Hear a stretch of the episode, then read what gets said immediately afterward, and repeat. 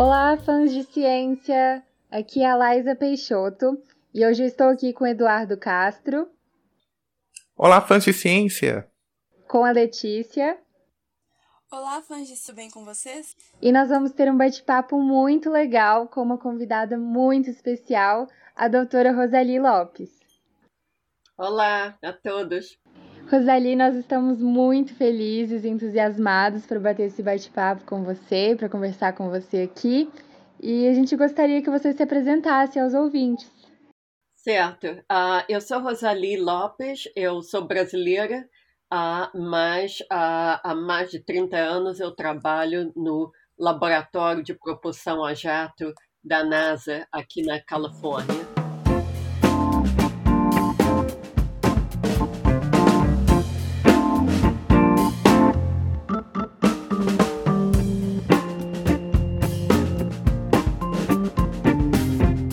A primeira pergunta que a gente pensou em te fazer, você tem uma trajetória incrível, a gente leu muita coisa sobre você e pra gente é uma honra conversar com você hoje.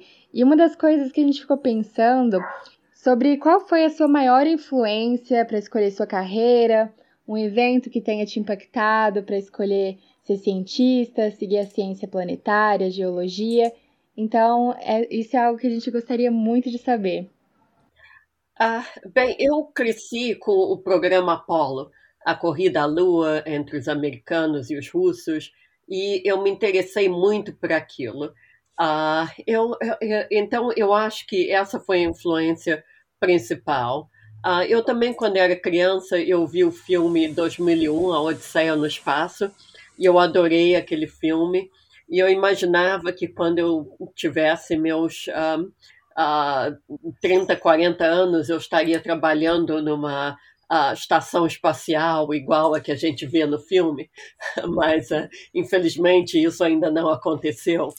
Uh, uh, então eu sempre fui fascinada por coisas do espaço e eu queria ser astronauta, mas eu percebi logo que desde criança que naquela época só tinha tido uma mulher astronauta, uma russa, Uh, e, uh, então não tinha realmente mulheres astronautas, não tinha astronautas brasileiros, o Marcos Pontes ainda não tinha uh, se tornado astronauta, e um, ainda por cima eu, eu era muito míope, então eu achei que realmente para ser astronauta ia ser difícil.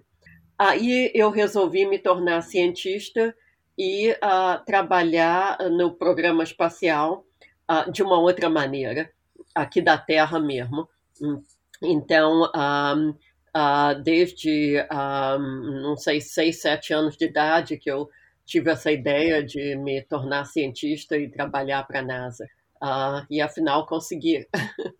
Certo, muito interessante. É, a gente tem ciência no Brasil, a carreira científica, ela não tem a mesma relação assim as pessoas quanto lá fora, no interior. Então eu gostaria de saber se na sua época você teve apoio da sua família, tanto para estudar fora quanto para seguir carreira na astronomia. Né? Ah, sim, eu tive muita sorte que eu tive muito apoio da minha família. Ah, no princípio, bem, quando eu ainda era criança e uh, até no, uh, pelos meus, eu não sei, dos 14 anos, eles me achavam assim meio estranho que eu queria uh, estudar astronomia. Um, minha mãe ficou meio preocupada, dizendo: Mas uh, como que você vai conseguir um emprego nisso? Uh, então, ela, mas ela disse: Bem, você um, uh, está estudando inglês. Eu estudei inglês graças a ela desde que eu tinha uns cinco anos de idade. e um, estudei francês também quando eu tinha 11 anos, eu fui para a Aliança Francesa e eu me lembro que ela me disse bem, se você um, falar bem inglês e francês e souber uh, datilografar, você sempre vai conseguir um emprego uh, como uma, uma secretária bilíngue. Uh, então, eu detestava datilografar, e, um, mas eu gostava do, do inglês, francês mais ou menos, Uh, mas no final das coisas, sabe, foi muito útil, porque, é claro, eu não poderia ter feito nada sem o inglês. Um, o inglês é, é, a língua universal da ciência. Uh, o francês foi muito útil também, eu tenho colegas franceses. Uh, e hoje em dia, o que, que a gente faz? Todo mundo uh, bate no computador, então datilografar foi muito útil também. Um, e, mas eles, meus pais, viram que eu era muito séria e eu era muito boa estudante, tirava notas muito boas, era muito, muito séria nos meus estudos. Uh, então, uh, eles me apoiaram muito e uh, meu pai, principalmente, me apoiou para ir para o exterior. Eles sabiam, naquela época, tinha muito poucas oportunidades no Brasil. Hoje em dia está diferente. Nós temos centros como o INPE, por exemplo, onde se faz ótima ciência espacial. Uh, mas um, uh, na época que eu estava crescendo, eu acho que uh, nem, nem, nem existia talvez mulheres no, no, no INPE. Um, então, um, eles me apoiaram muito para eu ir para o exterior e, e foi graças a, a meus pais que, que, que, eu pude fazer tudo que, que eu fiz na vida. Uh, então foi muito importante. E foi muita coragem deles, porque eu agora tenho um filho que tem 28 anos, está estudando, mas não na mesma cidade, uh, está estudando medicina. e eu sei que é, é, difícil estar longe de um filho. O meu filho foi para a costa este para estudar, depois trabalhar, agora estudar de novo. Então está há 10 anos longe de mim. Uh, então, uh, realmente é difícil.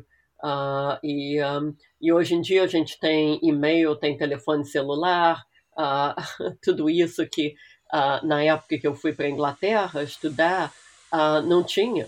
não existia e-mail, não existia telefone celular, e as ligações por telefone fixo, né, normal, eram muito caras. Então, a maioria do nosso contato era por carta mesmo. E como é que funcionava o ingresso nas universidades europeias naquela época? Era bem diferente? Como é que era? Olha, eu não sei como está o ingresso agora.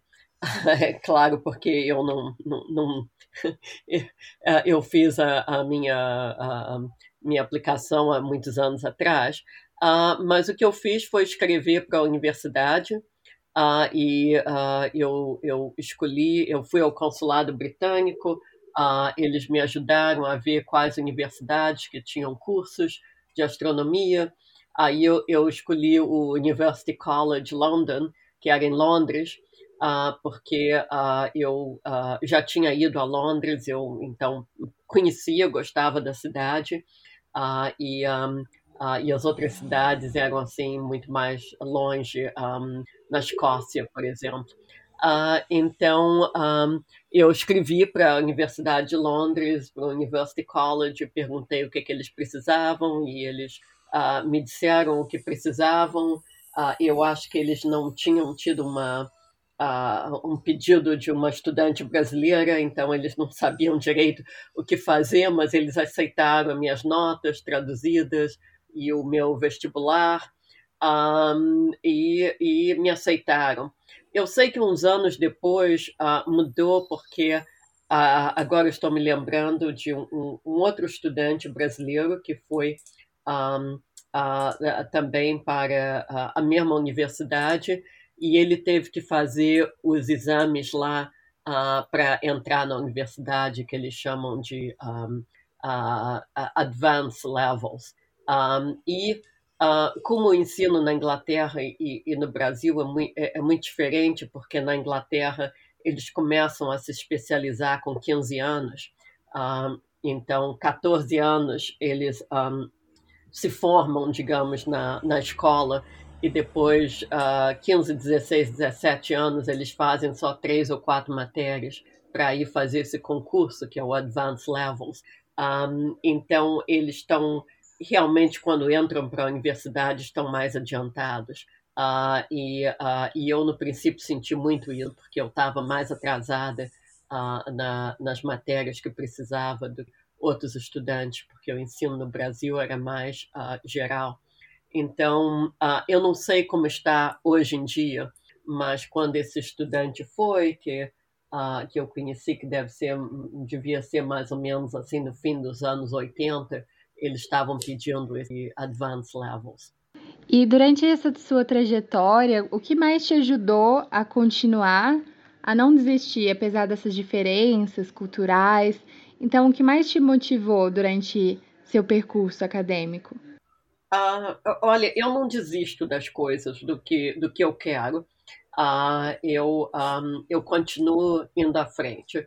Um, quer dizer, de uma maneira realística, eu tive que desistir de ser astronauta porque eu, eu vi que realmente uh, isso não, não ia acontecer. Pelo menos até hoje não aconteceu. mas um, mas eu, eu, eu sabia que eu, eu, eu tive dificuldades eu tive dificuldade no princípio, ah, na Inglaterra, ainda era uma língua estrangeira para mim, ah, eu estava mais atrasada do que todos os, os outros estudantes, mas eu sou muito persistente, então eu continuei, uh, estudei o mais que podia uh, e consegui aí ser aceita para um PhD, uh, e o PhD foi mais fácil, porque um, um, uh, aí uh, era mais assim, você pode fazer um, no, no seu uh, não precisa ter aquelas provas todas então é mais pesquisa e um, e depois teve também outras dificuldades porque na Inglaterra na época eles tinham cortado muitas verbas de pesquisa então depois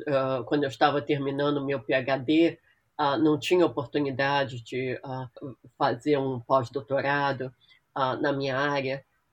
Então eu, mas eu consegui um emprego no Observatório de Greenwich. Eu acabei de escrever a minha tese de PhD enquanto estava trabalhando e um, e aí eu por acaso sobre de um programa da NASA que se chama NASA Postdoctoral Program que é aberto a estrangeiros Uh, eu soube por um colega do laboratório de propulsão a jato uh, e uh, eu fiz o concurso e, e fui aceita. então, foi assim que eu vim para cá. É, e eu gostaria de saber também a sua opinião acerca do cenário atual, ensino da astronomia e da ciência. Bem, no Brasil eu não sei, porque eu já estou fora do Brasil há muito tempo. eu sei que tem ótimos cientistas, Uh, e, e, tem lugares um, uh, muito bons para fazer pesquisa, uh, como eu conheço pessoas no INPE, um, em algumas universidades, como a Unicamp, eu estou trabalhando, colaborando com um professor de geologia da Unicamp, um, e também eu sei que a, a USP tem a pesquisa muito boa, não exatamente na minha área.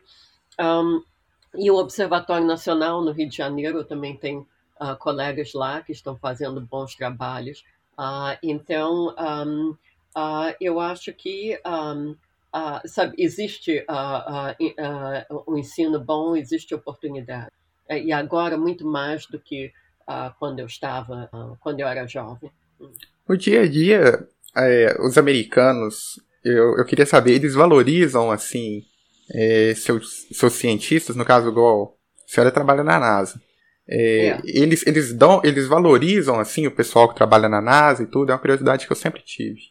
Ah, sim, sim. Ah, uma coisa da NASA é que você vai a qualquer lugar do mundo e você diz que você trabalha no laboratório da NASA e uh, todo mundo gosta. Uh, a NASA é muito popular, uh, muito uma agência muito bem querida no, no exterior e nos Estados Unidos. Então, um, as pessoas gostam de saber que você é, é, um cientista que trabalha para a NASA.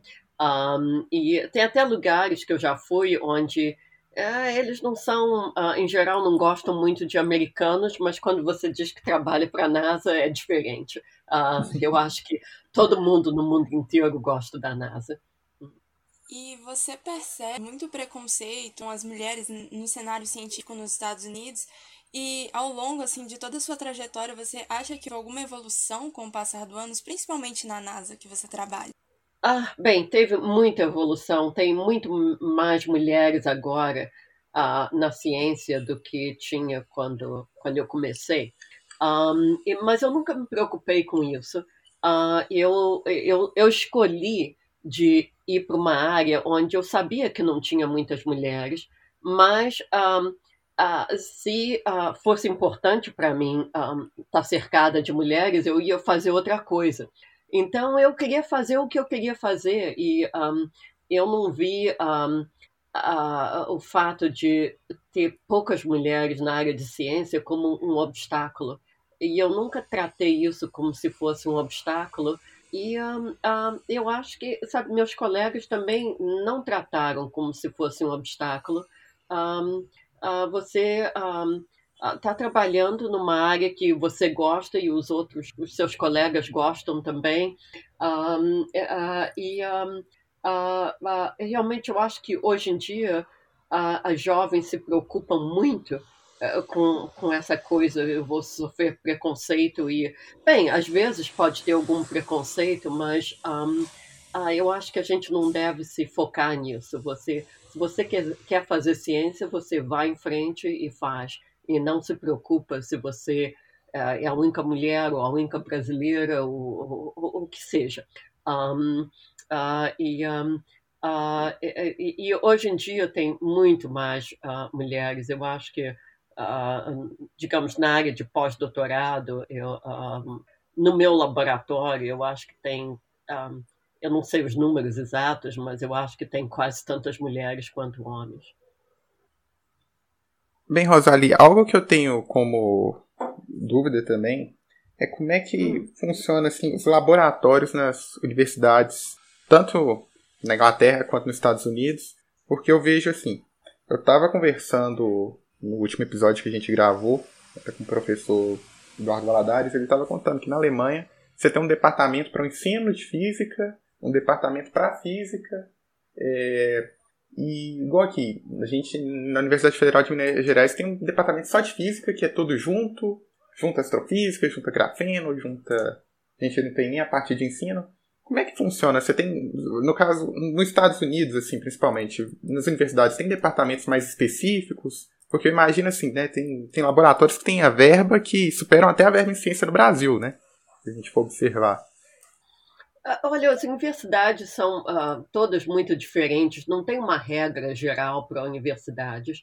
Um, então, aí aqui tem muitas universidades, tem universidades que são um, uh, públicas, uh, que são do, do Estado, um, e tem universidades que são particulares.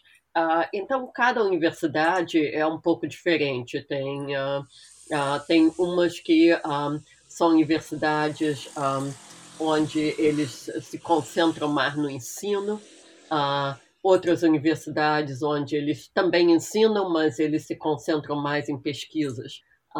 então, são muito, muito diferentes. Eu acho que a maior diferença é uh, universidades como, um, uh, digamos, a, a, Cornell, a Harvard, a Yale, são universidades onde o, o, foco é mais na pesquisa. E tem umas universidades, muitas vezes, assim, menores, que eles não, não têm muita pesquisa. Um, por exemplo, um, tinha uma colega que era professora numa universidade aqui perto de de Redlands, um, e a universidade uh, tinha muito pouca pesquisa. Os estudantes podiam fazer um pouquinho de pesquisa, mas eles não tinham um programa de PhD, por exemplo. Então, uh, os professores lá, o, uh, o que eles faziam mesmo é ensinar e, e não tanto fazer pesquisa. então, são muito diferentes. Um, e o laboratório de propulsão a jato é um laboratório da NASA que é um pouco diferente dos outros, digamos, do, do Johnson, do Kennedy uh, uh, Space Center, porque esses outros laboratórios são uh, federais. e então o, o pessoal eles são empregados do governo americano. Aqui no JPL o JPL é um laboratório que é administrado pela Caltech, que é uma universidade. Então, tecnicamente, eu sou empregada pela Caltech, mas o laboratório é todo financiado pela NASA, um laboratório da NASA. então, tem um, e os laboratórios diferentes têm também um, um foco diferente. Uh, por exemplo, o Kennedy na Flórida, é, a, a, a, a, maior função dele é realmente engenharia, é os lançamentos. E o Johnson uh, uh, se concentra muito no, no programa humano de astronautas. Então, eles têm mais assim, é, é, tem coisas que nós não temos no, no JPL, como uh, mais, digamos, a pesquisa em fisiologia de, de astronautas. então, eles têm, um, fazem coisas diferentes. Rosali, e como é a sua rotina no laboratório? E tem como conciliar sua carreira na NASA com outros hobbies, outras coisas que você costuma fazer? Como você faz para conciliar? Ah, bem, eu trabalho muito. Então, uh, uh, realmente uh, é difícil ter, ter, ter muitos hobbies. Um, e um, a, a, carreira científica é realmente uma que você tem que se dedicar muito. E, e, tem muita competição também. mesmo aqui nos Estados Unidos, tem muita competição para recursos, para verbas de pesquisa. então, um, uh, os pesquisadores que eu conheço são, são muito dedicados uh, à pesquisa. Uh, quer dizer, é claro que o pessoal um, tem famílias, eu, eu, eu, tenho um filho que agora está morando longe, já, já é independente há muito tempo, mas um, eu, eu pude criar um filho, mas sem deixar o trabalho. então, é, é, às vezes era difícil. Um, e uh, um, um, dos meus hobbies é, é, engraçado porque é quase o mesmo do trabalho. Um dos meus hobbies é escrever. Então, eu já escrevi uh, uh, muitos livros e, e, fiz isso, editei livros que, com capítulos diferentes, escrito por colegas diferentes. e um, esse um, é, é um, é um hobby meu, uh, porque eu gosto de escrever, eu já escrevi uh, livros populares uh, sobre vulcões, sobre espaço, tem um que foi traduzido no Brasil, Guia de Aventuras em Vulcões, e um, então eu gosto muito de escrever. e eu gosto muito de fazer divulgação da ciência, como estou fazendo aqui, então eu também Uh, muitas vezes faço isso nas horas livres, eu encontro com uh, estudantes, com uh, pessoas, um, até estudantes de pós-doutorado do laboratório, almocei com uma hoje, porque eu procuro. eu, eu, procuro ser assim uma mentora para os mais jovens. eu acho uma coisa muito importante que alguém no meu no meu nível de carreira deve fazer uh, é ajudar o pessoal mais jovem. Uh, e um, uh, então realmente eu não tenho muitos hobbies. Eu, um, eu, eu, eu, eu, tenho três gatas em casa, eu adoro gatos. aliás, adoro bicho. mas gato é mais independente do que cachorro. então eu, eu viajo, eu costumava viajar muito. Uh, agora, por causa da pandemia, tenho viajado menos. Eu gosto muito de viajar. Uh, eu um, uh, já fui a vulcões em todos os continentes, até na Antártica, e, e muitas Uau. vezes de férias. não, eu fui à Antártica com um colega para escrever um livro. foi financiado pela National Science Foundation aqui nos Estados Unidos, mas eu não fui pelo meu laboratório, é, eu, eu fui de férias, um, então, uh, porque eu não tinha financiamento do laboratório para fazer isso. Uh, então, muitas vezes eu, eu, eu passo uh, férias conhecendo novos vulcões e novos lugares na Terra, porque eu gosto de, de viajar. E como que foi que você decidiu estudar geologia planetária, estudar vulcões? Como que você percebeu que, que era essa a área que você queria focar assim na sua carreira? Uh, no uh, meu curso de astronomia uh, na Inglaterra, o curso lá é muito intenso, são três anos só. Um, então a gente não tinha muita escolha de matérias. Um, e, uh, mas no último ano nós podíamos escolher uh, uh, algumas matérias. Tinha uma lista assim, eu acho que algumas sete, a gente tinha que escolher cinco, não me lembro direito. Um, e uma das que eu escolhi foi Geologia dos Planetas. E antes disso eu não tinha pensado em fazer Geologia dos Planetas como minha área de pesquisa. Uh, eu estava fazendo até um projeto de uh, último ano em astronomia de raio-x, uh, então muito diferente. Mas eu gostei muito do, do curso de geologia dos planetas e gostei muito do professor, que era ótimo professor. Aí eu falei com ele e para ver se ele estaria interessado em, em me ter como estudante de PhD. Um, e ele estava interessado. Ele disse que nunca tinha tido um, um estudante de PhD que não fosse geólogo mas que ele achava que eu, com meu treino em, em, física eu poderia fazer umas outras coisas, então foi assim. Uh, foi eu realmente gostei mais dessa matéria do que de outras.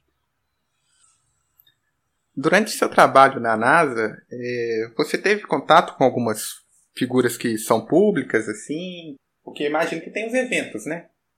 É, sim. Um, Uh, eu fiz parte da missão Galileu um, e o Carl Sagan era parte da missão Galileu também. Um, uh, ele não estava muito envolvido, mas eu, um, é, eu conheci ele. Uh, outro que era parte da missão era o James Van Allen, que descobriu os cinturões de Van Allen. então, uh, é, é, figuras, digamos, conhecidas na, na assim. área de ciências. Um, na área de uh, figuras públicas, um, bem, uh, algumas, um, algumas pessoas, por exemplo,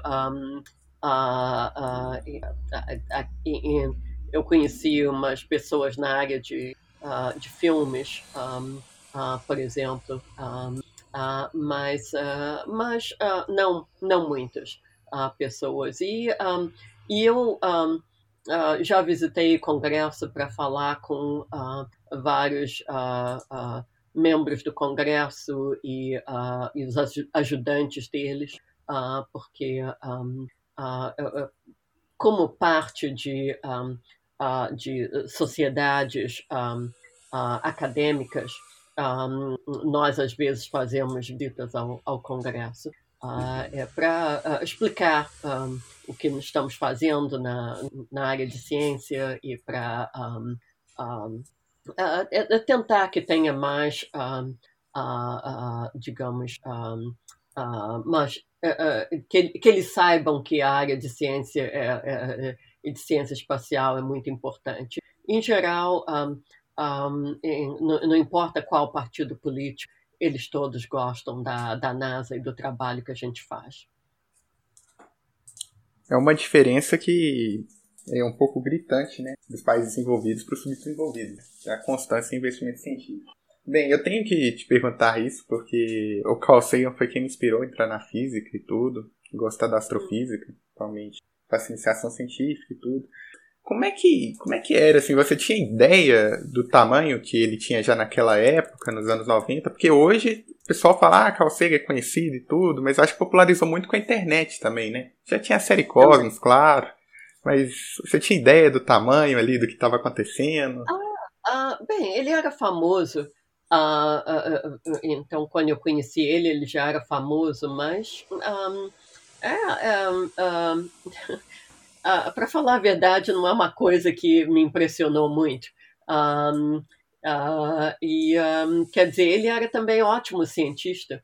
Uh, e, um, e ele fez muita divulgação da ciência. E o que eu gostei muito é que, antes do Carl Sagan, uh, fazer divulgação de ciência não, não, não era uma coisa assim até muito bem vista pelos cientistas que achavam que ah, nós tínhamos que ser muito sérios, ah, esse negócio de ir na televisão e fazer divulgação ah, não, não era uma coisa que, que cientistas costumavam fazer.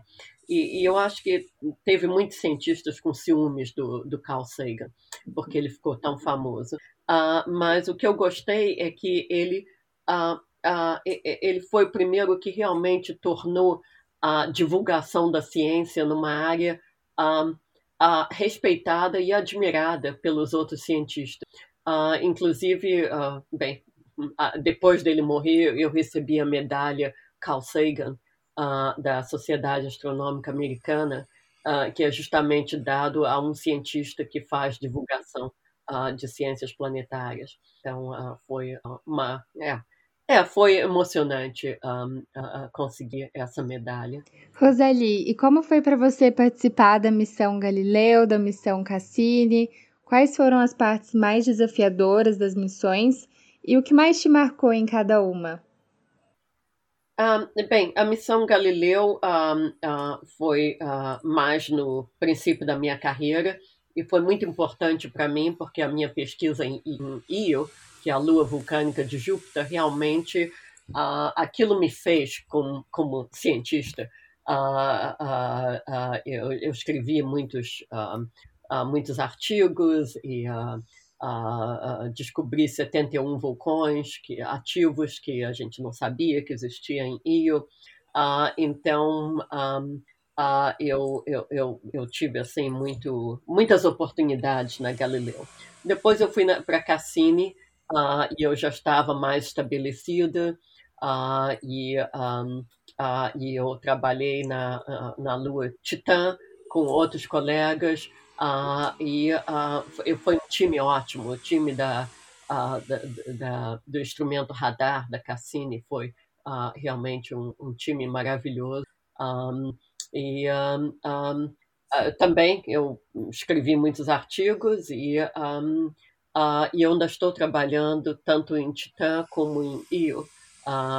fazendo pesquisas, mas mais agora num, num papel de uh, coordenadora e colaboradora, uh, porque eu tenho agora um cargo de chefia da, da área de ciências planetárias, então a maior parte do meu tempo uh, eu, eu tenho que passar nisso. É, e você, né, como referência nessa área, você poderia explicar para o nosso ouvinte justamente qual é a importância de se achar e pesquisar sobre esses vulcões em outros planetas? Ah, sim, uh, quando você uh, está tentando entender um processo geológico na Terra, você só tem a Terra como referência. Um, estudando vulcões em outros planetas, nós uh, e, e, qualquer fenômeno em outros planetas, uh, nós uh, podemos entender muito melhor esses fenômenos de, um, de um jeito físico, porque tem muitas um, coisas que são diferentes. Um, digamos, uma óbvia gravidade é diferente, a composição pode ser diferente, a composição do magma um, uh, tem uma atmosfera ou não tem atmosfera, então você pode uh, entender o processo de vulcanismo uh, muito melhor. E outros processos, como crateras de impacto é um bom exemplo, como a Terra tem muita erosão, tem movimento de placas tectônicas, as crateras de impacto antigas, a, a maioria já foram destruídas, mas você olha para a Lua e ainda existe muitas crateras de impacto lá. Uh, então, uh, essa comparação uh, entre a geologia da Terra e de outros planetas faz a gente compreender a geologia da Terra muito melhor. E nesse trabalho de, de geologia, astrogeologia, como é que funciona a questão? É, você usa muita matemática, programação? É algo que eu tenho curiosidade. Você um pouco ah, distante. sim. Uh, é, um, uh, uh, tudo. Eu, eu, eu, eu trabalho também, em, em geral, em times, com colegas que um, fazem partes diferentes. então, um, você faz as partes que você tem mais especialidade ou um, compreende melhor e, e, e, outros colegas fazem uh, outras, uh, outras partes. Uh, então, depende do projeto. você usa. eu nunca gostei de escrever meus próprios programas no software, né? mas eu tenho muitos colegas que adoram fazer isso, então eu podia dizer o que eu queria e eles escreviam as rotinas. Um, e uh, tem outros colegas que detestam escrever papers, mas eu gosto. Uh, então, uh, sabe, a gente trabalha em time por causa disso, porque um, cada um faz o, o, que, o que se sente melhor fazendo e é mais competente fazendo. Como é o processo de achar vulcões em outros planetas? É, como que vocês fazem para detectar? Como você faz para estudar esses outros vulcões? Uh, bem, depende. Um, no caso da missão Galileu, uh, eu, estava, uh, eu estava usando um instrumento infravermelho. Então, esse instrumento infravermelho detectava o calor uh, dos, dos vulcões. Uh, então, por isso que eu pude detectar uh, esses vulcões no infravermelho. Um, no, um, no caso da, da missão Cassini, no caso de Encelados, a Lua Encelados, nós vimos plumas que, e calor também que mostrava que criovulcanismo uh, estava uh, acontecendo lá. E no caso de Titã, um, uh, nós, eu, eu um, identifiquei candidatos a vulcões na superfície. Nós não temos certeza se são realmente antigos criovulcões, mas uh, criovulcões são vulcões de água em vez de vulcões de magma. Um, uh, mas um, uh, então depende do depende do instrumento que você está usando e, e depende da, da missão e, e, da Lua ou do planeta que você está estudando. É, e você, pesquisadora, né, que curando a existência de material biológico fora da Terra, eu gostaria de saber qual a sua opinião pessoal acerca da existência microscópica e inteligente fora da Terra. Eu não tenho opinião disso. Nós uh, nunca achamos ainda uh, vida fora da Terra. Uh, nós estamos procurando, é claro. vamos trazer amostras de volta de Marte, um, onde talvez tenha algum sinal que a vida existe ou existiu no passado. nós temos candidatos, digamos, luas que, como Titã, uh, Encelados, uh, Europa, uh, onde tem oceanos de água líquida embaixo de uma crosta de gelo e um, talvez nesse oceano, porque nós sabemos que tem calor de, de vulcanismo e tem água e tem material orgânico, talvez vida possa ter se desenvolvido. mas um, nós não sabemos exatamente ainda o que faz a vida desenvolver. Uh, então, até achar algum sinal de vida uh, é difícil dizer.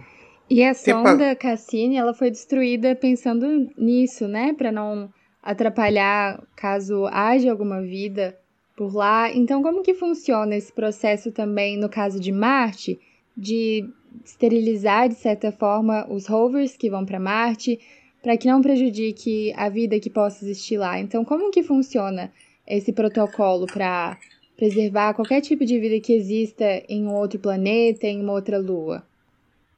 É, bem, é, um, é, é uma coisa que a gente toma muito a sério, é o que se chama de planetary protection, ou proteção uh, de planetas.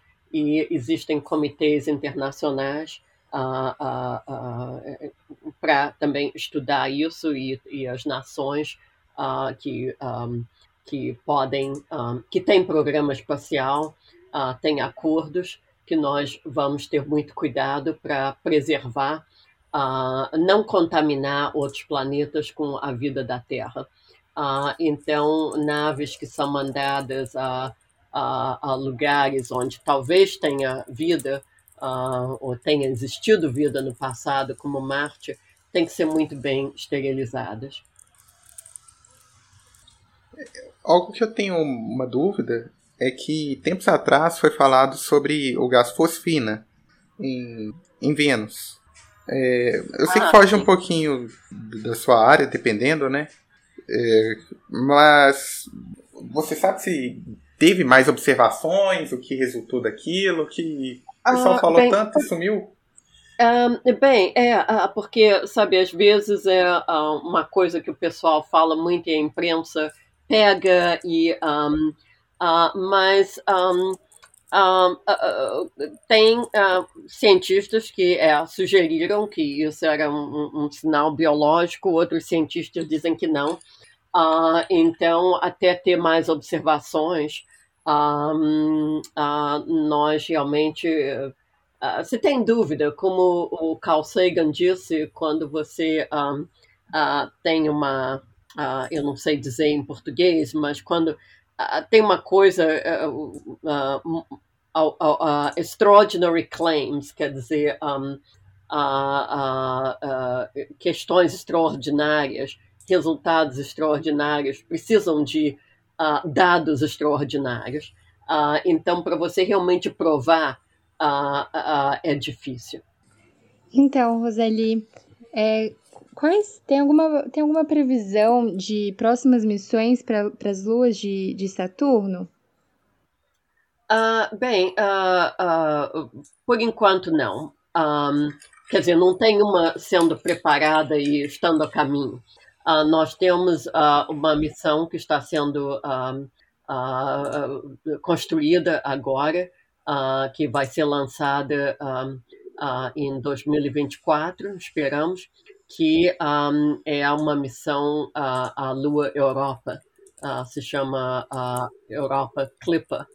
Uh, e um, temos uma missão da Agência Espacial Europeia também, que eu sou co-investigadora naquela missão, que é a JUICE, que vai a Júpiter, e essa vai ser lançada no ano que vem.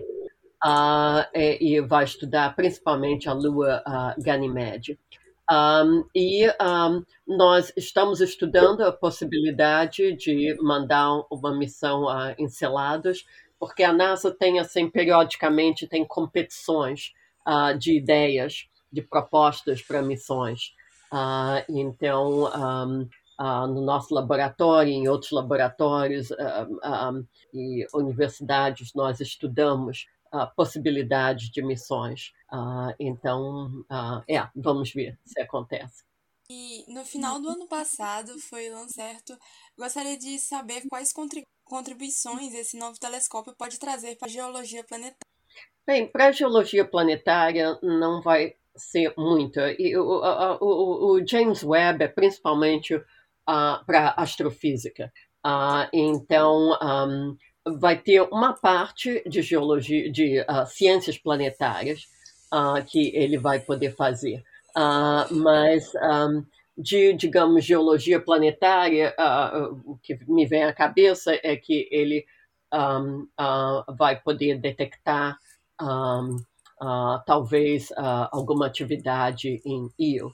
Uh, mas o, o, a principal missão do James Webb é para astrofísica, não é um, um telescópio uh, para ciências planetárias. E, um, uh, e, e, mas ele vai fazer muitas coisas na área de, de exoplanetárias, ciências exoplanetárias, procurar planetas ao redor de outras estrelas. Um, então vai, eu soube hoje que Está tu, tudo funcionando muito bem uh, no, no, James Webb, já alinharam os espelhos, então um, eu acho que ele vai uh, começar a, a, ter ótimos dados um, breve. Então, Roseli, é, a gente gostaria de saber qual mensagem você daria para os jovens cientistas, é, para pessoas que querem trabalhar nessa área que você trabalha, com a geologia planetária, que gostam de, explora de exploração espacial, né, que se interessam pela área, o que você diria para essas pessoas que almejam seguir a carreira científica agora, que estão começando? Uh, bem, um, eu, eu aconselho todo mundo a fazer, uh, a, a fazer uma carreira, ter uma carreira que eles realmente tenham paixão pelaquela carreira. Uh, porque um, se um, você realmente tem paixão pela carreira, uh, não vai ser, um, vai ser um trabalho muito bom. Uh, vai ser um trabalho que vai te trazer muita satisfação. Uh, então, um, a área de ciências é ótima, porque a ciência, tecnologia, engenharia, o mundo precisa muito disso, mas eu acho que qualquer área que a pessoa realmente um, realmente gosta é a área que ela deve seguir. Rosali, é, depois de tanto tempo fora do país, agora que a gente está chegando no final do podcast, a gente gosta de fazer umas perguntas um pouco é, fora da caixa, né? Você esquece algumas palavras em português de vez em quando? Acontece? Como é Sim. que é? Sim, é, às vezes, principalmente quando eu estou falando uh, de ciência, às vezes é difícil, uh, porque eu estou sempre traduzindo do inglês. Uh, eu, eu, já estou fora do Brasil há, há muito tempo. eu acho que é, é, é, mais de 40 anos. então, um, é, é, difícil. Eu não esqueço, do dia a dia eu não esqueço o português, mas tem muitos termos que eu aprendi em inglês e não aprendi em português, então eu tenho que traduzir.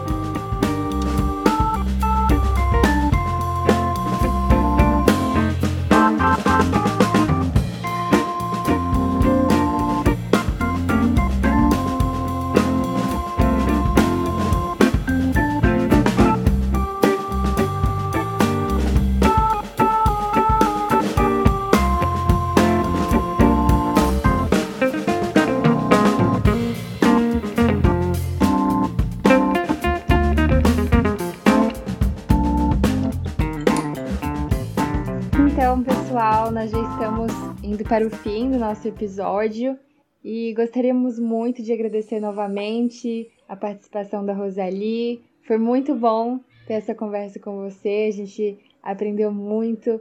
Nós, nós ficamos muito interessados sobre a sua trajetória, porque você realmente é uma inspiração para nós, jovens cientistas, e com certeza para todos os ouvintes que vão escutar esse episódio.